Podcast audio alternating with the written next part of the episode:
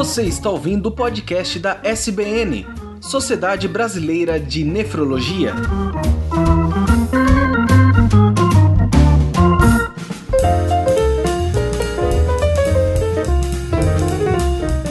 Sejam bem-vindos ao podcast da Sociedade Brasileira de Nefrologia. Eu sou o Lucas Luz, vice-presidente Sul, e hoje falaremos de um tema muito comum nas consultas médicas, principalmente em caráter ambulatorial, que são os cistos renais. E para falar sobre esse tema bem comum, é, convidamos três nefrologistas para discutir esse tema, então, em algumas situações diferentes no consultório. O Fernando Lucas, que é diretor médico do grupo Nefroclínicas, membro do departamento de Fisiologia Renal da Sociedade Brasileira de Nefrologia e diretor metropolitano da Sociedade Mineira de Nefrologia. A Tatiara Bueno, que é diretora administrativa da SOSRIM de Porto Velho e vice-presidente norte da Sociedade Brasileira de Nefrologia. E a professora Cristina Carol, que é professora da Faculdade de Medicina da Universidade Federal do Rio Grande do Sul e chefe do Serviço de Nefrologia do Hospital de Clínicas de Porto Alegre.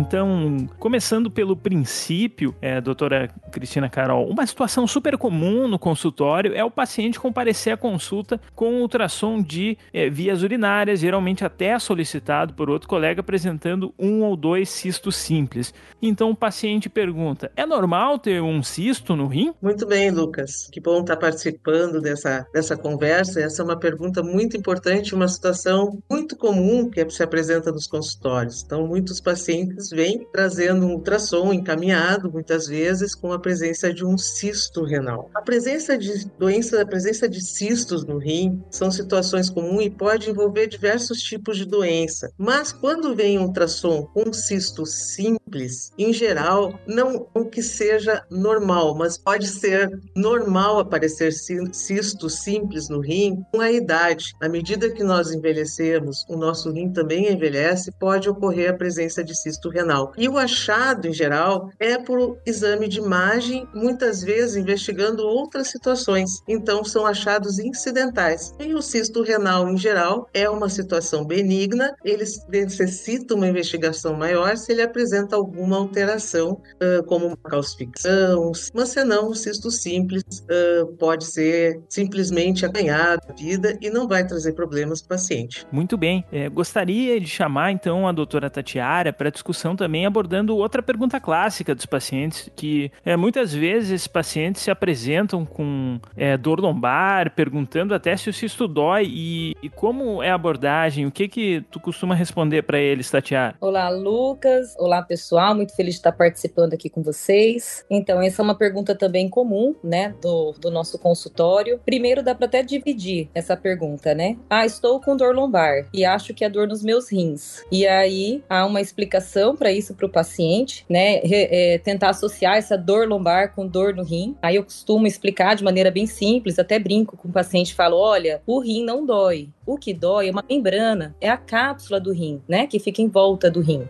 Então, assim, você tem uma pedrinha parada dentro do rim, isso não vai causar dor. Mas se essa pedrinha se deslocar e obstruir, né, o canal que liga o rim até a bexiga, ali, ureter, e causar uma obstrução parcial ou total ali do fluxo do xixi, esse rim vai se distender que a gente chama de hidronefrose, e essa distensão distende a cápsula e aí causa dor. Então, muitas vezes eu tranquilizo o paciente sobre dor lombar, que a maior parte da dor lombar é uma dor músculo-esquelética, e que para ser uma dor no rim são esses cenários em que essa distensão da cápsula, que é uma cólica renal, que sim, dói muito a cólica renal, um quadro de uma infecção do rim, onde o rim também fica mais túrgido, né, mais inchadinho, assim, distende essa cápsula, dói também. Então, é conseguir explicar para o paciente a diferença da dor lombar e dessa chance dessa dor lombar ser do rim. E aí, se esse paciente, né, já vem com exame de imagem, ultrassom, ressonância, tomografia, mostrando esse cisto é, renal, sendo um ou múltiplos cistos, aí tem que considerar esse quadro de dor ou não estar relacionada a esse cisto.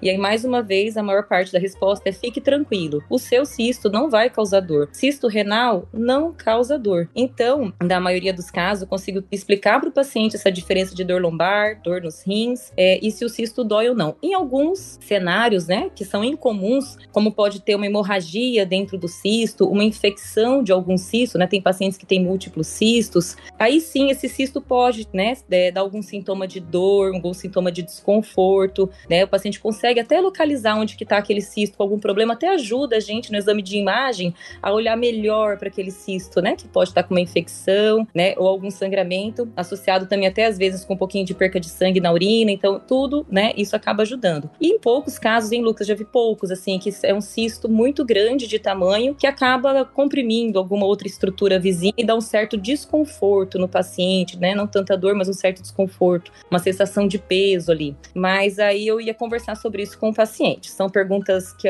que eu gosto de responder porque são muito comuns, né, da população em geral, ter essa associação de dor lombar e dor nos rins. É verdade, dor lombar é sempre uma queixa recorrente nos consultórios do nefrologista, inclusive é uma janela de oportunidade para uma abordagem diagnóstica, uma dor lombar com red flags, às vezes o paciente chega com um cisto renal investigando dor lombar e sai com um diagnóstico de meloma múltiplo. E outra é, pergunta comum são é do que, que são formados esses cistos e a resposta é que eles podem ser desde um material muito fluido, assim como a urina, como até um pouco mais coloide, com um pouco mais de, de proteínas. E outra pergunta comum, Tatiara, é em relação à possibilidade de câncer, né? É, o cenário costuma ser o paciente com uma ecografia, é como a, como a doutora Cris falou, é, ou às vezes uma tomografia com laudo de um cisto renal e preocupado. Muitas vezes também tem algum familiar ou amigo que já teve uma neoplasia e eles compartilham essa preocupação conosco. E como você aborda essas situações? É um tema, né, que a gente tem que abordar assim com muito cuidado e carinho com o paciente, né? Porque primeiro, se ele tem um exame de imagem mostrando o cisto e ele veio até o especialista, é porque ele tem um certo grau de preocupação. E aí cabe a gente sim, né, olhar com cuidado esses exames que o paciente muitas vezes já traz, né, para que a gente possa ajudá-lo a entender se há uma gravidade maior ou não, se a gente tranquiliza o paciente ou se a gente situa o paciente dentro de uma lesão, né, de um aspecto não tão favorável, né, e algumas outras condutas. Então, quando o paciente traz essa imagem, né, sugestiva, né, de um cisto, né, que vem com uma imagem no ultrassom, assim, anecoica, hipoecoica, né, que é uma imagem no ultrassom que a gente acaba vendo um pouco mais escura do que o, o tecido renal, né, que ajuda a diferenciar a gente de nódulo, né, renal, que tem uma densidade maior. Então ele traz essas imagens, a gente tem que entender quais são os aspectos dessa, dessa lesão renal que possa sugerir alguma malignidade ou não. E para isso a gente tem a classificação de Bosniak, né, uma classificação que a gente avalia uma tomografia do rim, né, com contraste e que nos ajuda a entender a gravidade da lesão. É uma classificação que tem cinco categorias: 1, 2, 2F, 3 e 4. Ela vai avaliar aspectos dessa lesão, desde que ah, é um cisto, é uma lesão com algum outro componente, então é um cisto, mas é parede fina desse cisto, espessa, tem calcificação, é uma calcificação pequena, calcificação mais grosseira, né? Tem septos, não tem septo. O conteúdo tem uma densidade de líquido, de água ou não? Esse conteúdo já tem um aspecto mais é, de massa, né? De nódulo. E no contraste, essa lesão tem realce, né? Quando contrasta ou não tem? Então a gente já entende que essas, esses aspectos da lesão vão ajudar a gente a classificar essa lesão dentro dessas cinco categorias, sendo é, Bosniak 1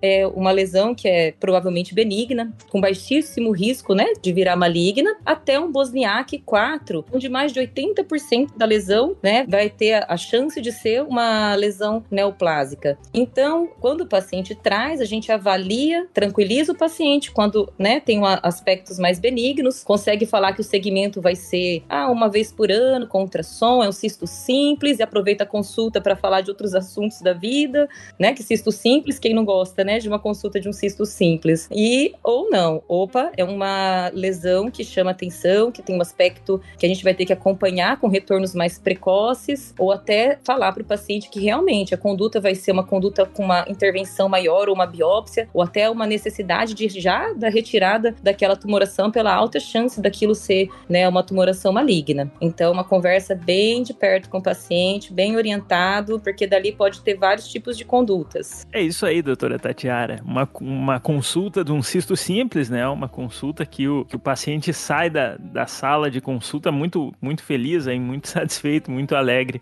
é, geralmente. É, nessa mesma linha investigativa, um outro questionamento bem comum é em relação aos familiares mesmo, porque não é incomum que os pacientes é, eles tenham, eles possuam algum familiar que necessitou de dialisar é, ou então é, transplante renal e, e, eles se preocupam com um cisto renal, enquanto um cisto simples não, não costuma causar esse dano, né? Há também é, um outro tipo de paciente que nós precisamos ter um cuidado mais específico e aí eu, eu, eu até perguntaria para o Dr. Fernando Lucas, considerando assim que um paciente se apresenta num consultório, uma ecografia de rins de tamanho aumentado, vários cistos aí em cada rim, considerando esse paciente que é diferente do, dos nossos primeiros pacientes que a gente conversou no podcast, como é feito um diagnóstico de uma doença renal policística? Pois bem, Lucas, é uma excelente pergunta, porque nesse campo a, a avaliação médica ela carece de um pouco mais de cuidado, porque ao contrário da situação do cisto simples, aqui a gente está lidando com a situação mais complexa, sobretudo em relação à evolução dessa condição, como você bem disse, é caracterizada pela presença de vários cistos nos, nos rins, em regra,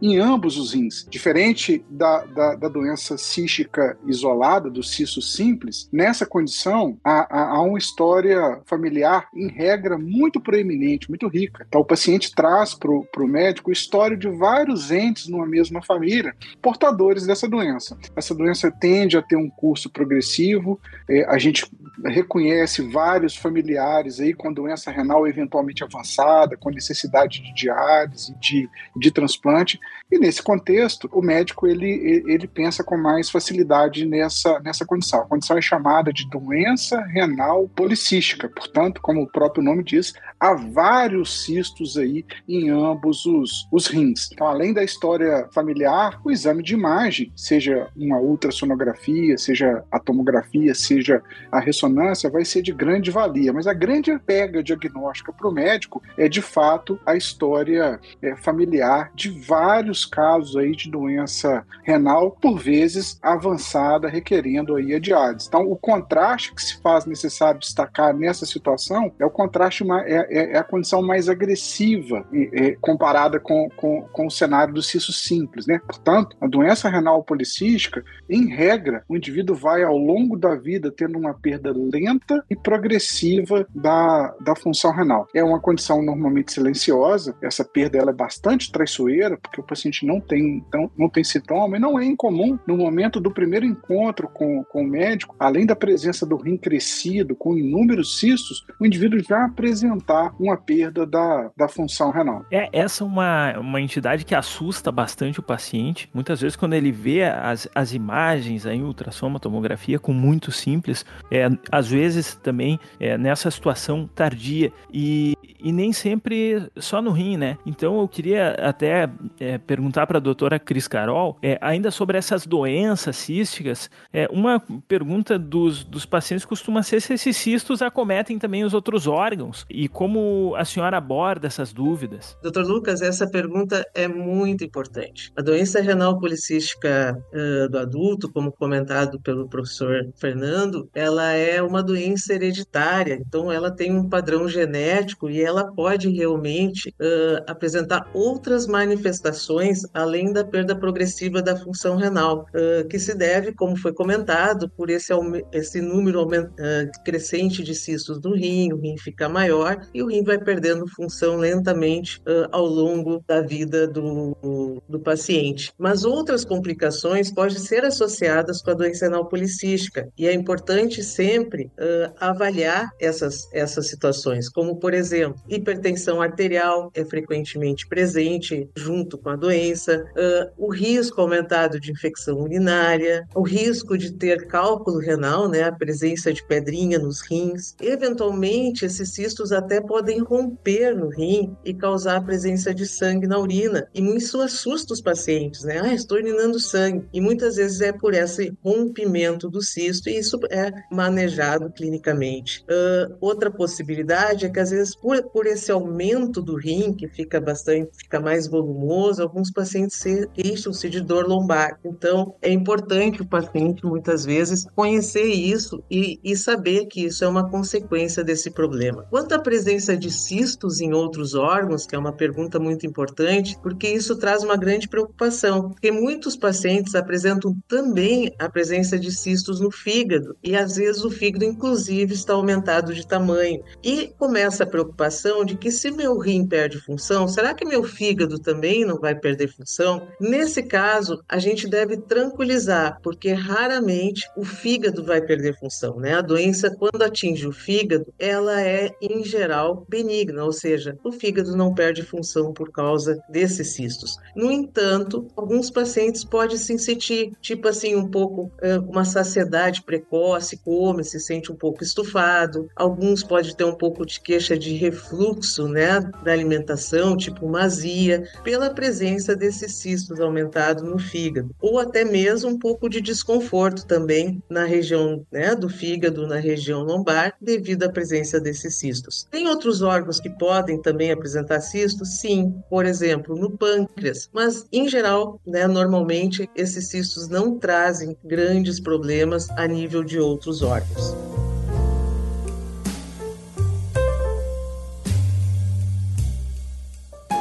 Muito bem explicado, né? É que, que há realmente é, que se procurar por outras doenças extra-renais é, no acometimento da doença renal é, policística autossômica dominante. É, e, já, e já chegando até ao final do nosso podcast, eu, eu vou, vou dirigir a última pergunta para o Dr. Fernando Lucas, que se nós pensássemos em 20 anos, 30 anos atrás, até menos, é, o, o, tratamento da doença renal policística era um e hoje ele é outro. Ele mudou bastante e, e, eu gostaria de perguntar sobre esses novos tratamentos essa da doença, se eles têm muitos efeitos colaterais e, e como é que o, que o médico maneja isso aí, é, se ele tem, se o paciente tem que ser acompanhado de perto aí por um especialista no assunto. Pois bem, Lucas, de fato, como você bem destacou, essa é uma doença que durante muitos anos é, não tinha um tratamento específico. Veja que cenário dramático, né? Nós estamos falando de uma doença genética, então o paciente que é portador dessa doença herdou ou do lado materno ou do lado paterno.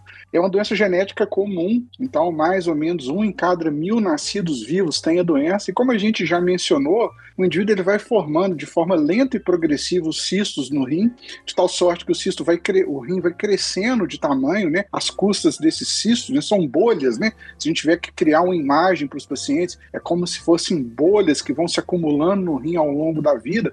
Isso vai aumentando de forma muito dramática o tamanho, o volume renal ao longo da vida do paciente. É exatamente esse aumento do volume renal que vai resultar na perda da função renal ao longo dos anos. Então perceba, o indivíduo ele nasce com essa herança genética, então a doença ela, ela começa na hora que o indivíduo é concebido e ao longo da vida ela vai lentamente provocando o crescimento renal. Então, o que, que mudou na verdade, né, Lucas? A, a, a gente antigamente olhava o exame de função renal mais utilizado, que é a creatinina. Né? Então, o nefrologista acompanhava a creatinina dos pacientes, que é uma forma da gente avaliar a função renal, de modo que, a hora que a creatinina estava alterada, a gente diagnosticava essa perda da função renal. Mas veja, na doença renal policística, o primeiro evento que acontece não é o aumento da creatinina. Isso, na verdade, é um, é um, é um acontecimento até tardio ao longo da vida. Como eu disse, o indivíduo ele nasce com essa alteração genética e vai perder a função renal de forma mais completa, de forma mais pronunciada, por volta aí dos 40, 50, 60 anos de, de idade. Então, a primeira grande mudança foi a forma da gente enxergar a avaliação da doença. Então, paramos de olhar tanto a creatinina, não que ela não seja importante, e começamos a olhar o tamanho renal. Aí existe um parâmetro de exame de imagem chamado de volumetria renal.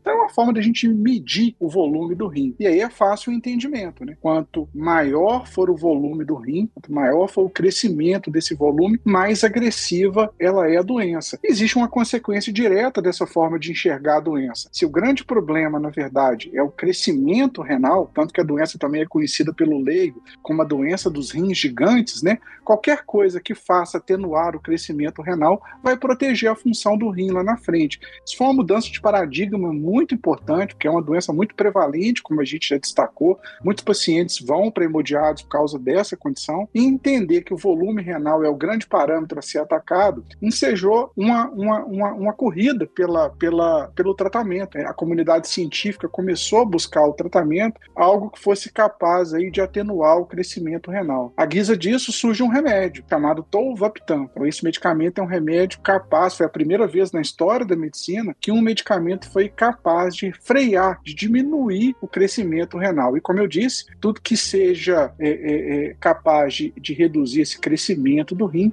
vai melhorar a função renal lá na frente, né, ao longo da vida do paciente.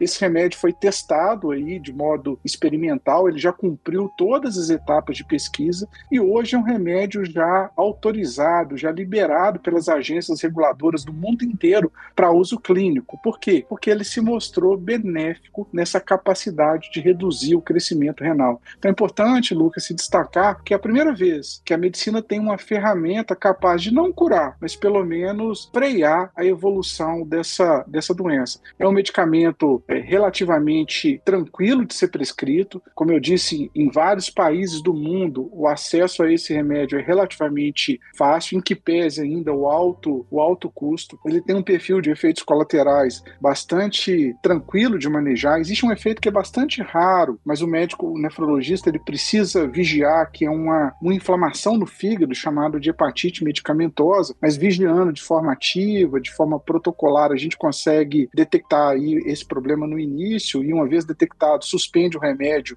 a, a complicação ela, ela desaparece. Então o manejo é bastante tranquilo. Qual que é o problema? Que no nosso país, no Brasil, a gente ainda não, não tem o um medicamento registrado pela Anvisa. Então, apesar do benefício estar demonstrado e o remédio já não, não, não, já não é mais um medicamento experimental, a gente não tem ele liberado pela Anvisa. Mas os pacientes portadores da doença começaram a se mobilizar e descobriram aí caminhos alternativos, legais de conseguir o remédio, por exemplo, a importação do medicamento genérico. A Índia é um país que tem uma política de Estado né, de fabricação de medicamento genérico, dentre eles esse tal Tovaptan. Os pacientes têm conseguido aí caminhos de importar esse medicamento. Como eu disse, formas legais dessa importação, de tal sorte que, por meio dessas iniciativas, inúmeros pacientes no nosso país já estão sendo beneficiados com esse, com esse medicamento. Então fica a dica né, para os pacientes, para as famílias portadoras aí da doença, procurar o seu médico nefrologista, é, é, é, pedir aí uma, uma, uma, orientação específica, porque não são todos os pacientes que precisam de tomar, tá? Há critérios aí para a gente prescrever, mas essa é uma notícia alvissareira, uma notícia muito positiva para os pacientes, né? A possibilidade da gente usar um medicamento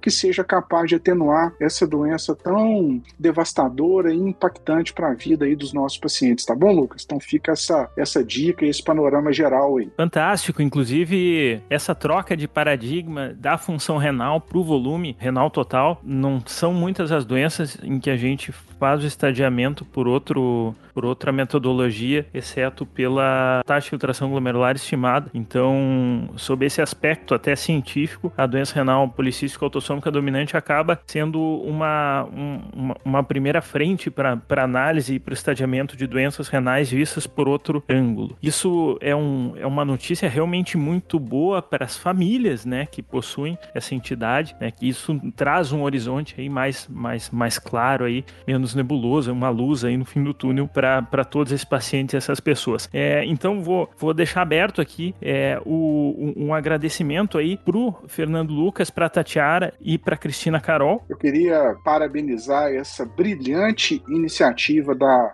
da SBN, sobretudo você, Lucas, trazer aí é, informação aos nossos pacientes, trazer luz, né, a esse importante tópico aí da, da, da nossa saúde, né, que são as, as doenças renais. Lembrando, né, que as doenças renais são muito comuns aí na população geral. É importante que se estimule cada vez mais o diagnóstico das, das doenças renais, o tratamento precoce, né? Para além da questão dos cistos, né? Nos últimos anos há grandes avanços aí, tanto no, no, no diagnóstico quanto no, no tratamento. E a SBN dá palco a esses temas importantes, é, destacar a especialidade, a como uma especialidade relevante em nosso país é, é algo que precisa ser exaltado. Então, então, mais uma vez, parabéns. E foi uma grande satisfação estar aqui com a doutora Cristina, estar aqui com a doutora Tatiara, tocando essas ideias e, e, e, e trazendo aí para os nossos pacientes um pouquinho de, de, de, conhecimento e conteúdo relacionado às doenças renais. Grande abraço, turma. Lucas, também queria agradecer né, esse espaço para a gente falar da doença renal, conscientizar né, toda a população dos nossos pacientes e também parabenizar a SBN com essa iniciativa e a você também, que tomou a frente do podcast, né, com temas muito importantes para a gente discutir. Então, mais uma vez, obrigada de fazer parte e sempre à disposição, tá? Para poder ajudar. Obrigada, Lucas, e também parabenizo essa iniciativa uh, de tomar a frente né, desse podcast e fazer a nefrologia uh, ser conhecida e principalmente discutir os problemas nefrológicos. Essa questão, como hoje foi discutido dos cistos, uma, uma condição tão comum, né, tão prevalente nos nossos consultórios e que traz tanta preocupação e que pode ser uh, compreendida através do podcast e as pessoas então devem procurar o seu médico, né, procurar um nefrologista em dúvidas uh, quando apresentarem algum problema renal, algum exame de imagem. Então acho que isso vem essa ideia do podcast, essa ideia de ter essa conversa com os colegas, vem só a crescer o conhecimento das pessoas uh, e também conscientizar, né, da necessidade muitas vezes de procurar um nefrologista sempre que tiver dúvida ou tiver qualquer problema e ele vai ter um tratamento, vai ter uma conversa, vai ser explicado direitinho o que está acontecendo. Então, parabéns SBN, eu acho que isso, uh, esse, esse, essa troca de informações é fundamental. Uh, parabéns a todos e obrigado por estar aqui participando. Muito obrigado, Fernando, Tatiara, é, professora Cristina. É, obrigado aos ouvintes aí e os ouvintes que, que tiveram aí nesse podcast bastante informação e que fiquem à vontade aí para disponibilizar. É, é, um, é um tema que, que, como afeta muita família, é um tema bastante importante sua perspectiva populacional, porque muitas vezes são famílias inteiras aí acometidas por uma doença e, e que essas famílias possam ter aí informação de qualidade, é claro, é, procurando também especialista e, e essa nossa função aqui é, na Sociedade Brasileira de Nefrologia. Se você gostou do podcast, então, é compartilhar e lembre-se também de seguir o Instagram da Sociedade Brasileira de Nefrologia, que também traz é, informação confiável. E grande abraço a todos.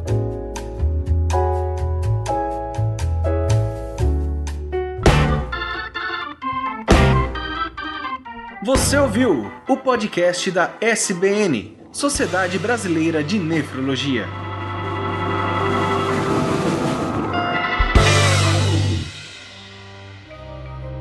Este programa foi produzido por Mentes Deviantes. deviante.com.br. Este programa foi editado por Tapcast. Edições e produções de podcast.